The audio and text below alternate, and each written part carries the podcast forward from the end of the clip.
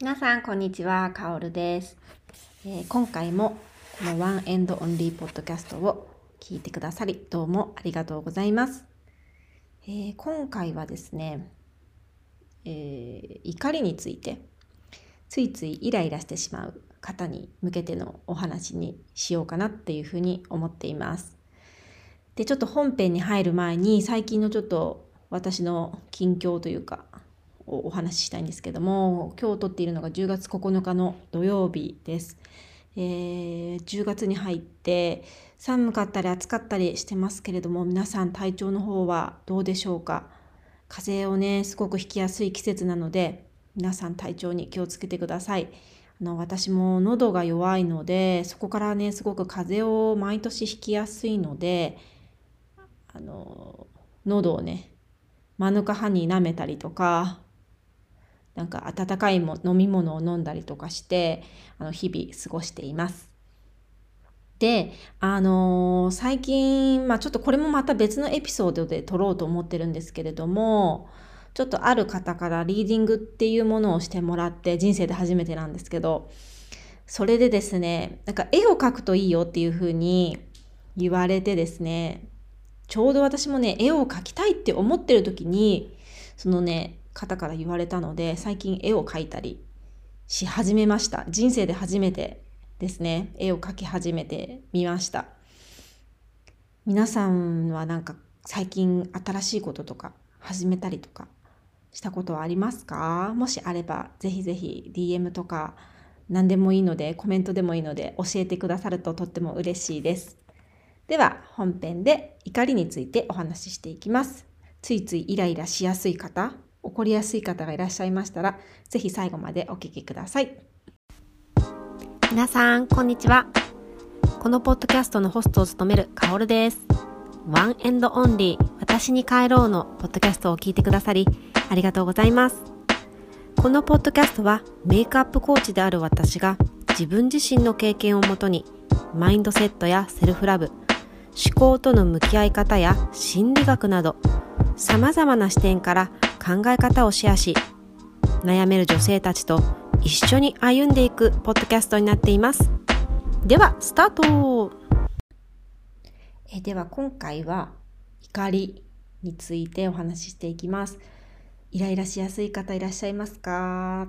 はーいってもう私はですね本当にねイライラすっごいしやすい30代でした。まあ今でもですけれども、まあ、これはやっぱり特にですねこれ皆さんお子さんいらっしゃる方、まあ、そうじゃない方だとしてもこう共感していただけると思うんですけれどもやっぱ特に子育て中のお母さんはあの本当に子供に対してやっぱイライラしてしまうっていうことをすごく多いと思うんですよね。で私はですねなんかあまりにもイライラしすぎてしまってもうなんかお腹のなんかみぞおちあたりが もうキリキリキリキリしちゃうぐらい怒りがすごいあってなんかどうしてこんなに私は怒りがあるんだろうっていうのをねこう本当怒りに苦しめられてた感じだったんですよね。なんか常にこうイライラしてしまってなんか主人とかにもですねなんかよくそんなにいつも怒ってられるねとかって笑われちゃったりとかしてなんか主人はあんまり怒りっていうものをもともとあんまり持っていないタイプの人でまあ私と結構性格がすごく真逆なタイプの人と結婚したんですけれどもなんかこう主人を見てると私がいかに日常的に怒ってるかっていうのをねすっごく感じるんですよね。それでそれ、まあ、主人にもすごいイライラすることももちろんいっぱいありますしなんかそれどうしようもなかったんですよねその怒りっていうものが。でなんかアンガーマネジメントでしたっけ？っていうね。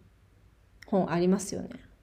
アンガーマネジメントっていう考え方。あの本を買ったりとかして勉強したりしたんですけど、まあ、いまいち一向にあの本を読んでもねパッとしない。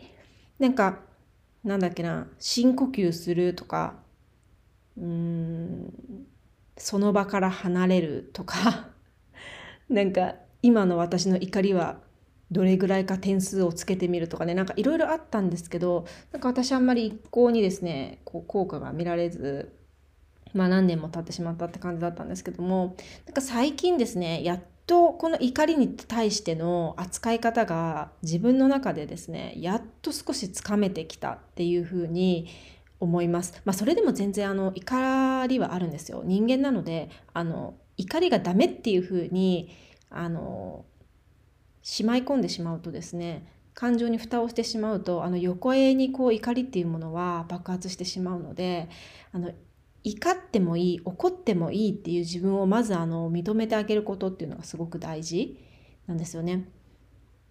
であのー、これは心理学とかでもよく言われていることなんですけどもなんかその自分のその例えばまあ不安っていうことを題材にして不安のその下にある願望をよく見ろっていうふうに言われてるんですよね。だから例えば不安になる例えば受験勉強とか明日のテストでうまい点数いい点数を取りたいっていう気持ちがあるから受験勉強することができるだから時として不安はですねあの人間にとって大事な要素であってその不安っていうものは自分がよくうまくやりたいから不安になっているっていうところにもフォーカスすることができるっていう考え方と多分一緒で怒りもですね私が子供に対して今こうぶっちんって怒りそうになるその訳をその下にある感情は何かっていうのを読み取るといいっていうのがね最近すごく体感して分かってくるようになりました。であのいこう自分の心の動きを見るようになってくるとイライラした時に自分のスイッチが入りそうになった時にこう客観的にですねすごく客観的に「あ私今すごいイライラしてる」ってこう口に出して言ってみるんですよね。あすっごい私今イライラしてるとか言って言ってみてですねで私は何にイライラしているんだろう？っていうふうにちょっとね小さい声でもいいから自分に問いかけてみるんですよね。そうするとですね大体うちの子供の場合の例を出すとあのまあ、何回何回言ってもねあの覚えられないんですねうちの子は。あのまあ、ちょっとそういう特性も持ってるっていうのもあるんですけどまあ何回言っても同じことができない。まあ、それに対して私が怒りを感じているのであればその下にある感情っていうのは何かっていうのを見ていくとあのー、片付けられない子供になったらどうしようとかうんまっとうな大人になんなかったら困るとかなんかその下に私のそういう欲があるっていうことにね気づくんですよね。だから自分が何に対してこの怒っているんだろうって私がしたいその願望は何なんだろうっていうふうにあの下の自分にね欲望をね怒りの下にある自分の欲っていうのをあの冷静にこう客観的に見るようになるとああ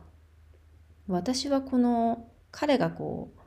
部屋がぐっちゃぐちゃになっていつになっても片付けろって100万回言ったつもりでもいつになっても片付けないっていうことに起こっているというよりもその下にある願望がああもうこんなに大人になってしまったら困るだとか片付けができない大人になってしまったら困るっていうその私の親としてのエゴみたいな欲みたいなものがあるからこの彼に何か言ってもねやってくれないこのことに対して私は怒ってるんだっていうふうに思うようになってですねあの自分で言うのもなんなんですが本当にね怒りにくくなったなって思うんですよ。でここで注意していただきたいのが先ほども言ったんですけどあの怒りは人間としてあの普通の感情っていうか健康的な感情なのであの怒ること自体はダメなことではないんですよね。あのなんだけれどもやっぱりあまりにもその感情の波にこう振り回されすぎてしまうと自分がすごく疲弊してしまいますしあのエネルギーをすごく使うことになるんですよね。でやっぱりエネルギーって人間やっぱりすごく自分のエネルギーをこう何て言うんだろうこう大切に扱うことがすごく大事っていうのを最近学んでこれは実生活にも実践していきたいなって思ってるんですけどエネルギーって無限にあるかと思ったら全然そんなことないんですよね。でそのエネルギーが自分から漏れていかないように自分の線をこうキュッとね締めなきゃいけないっていうふうに言われてなるほどなと思ったんですけどもやっぱその怒りっていうものはものすごくやっぱこうエネルギーを使うらしいんですよね。なのであのその起こることは別に悪いことではないんだけれどもそのエネルギーを自分が使いすぎないようにするためにこう冷静に怒りと客観的に向き合うっていうことが大事っていうあの発見を最近しました。はい。では今回は怒りについてお話しさせていただきました。えー、このエピソードが気に入った方は、是非、えー、チャンネル登録、あと高評価、星マークポチッとしていただけるととっても嬉しいです。ではまた次回のエピソードでお話お会いいたしましょう。さようなら。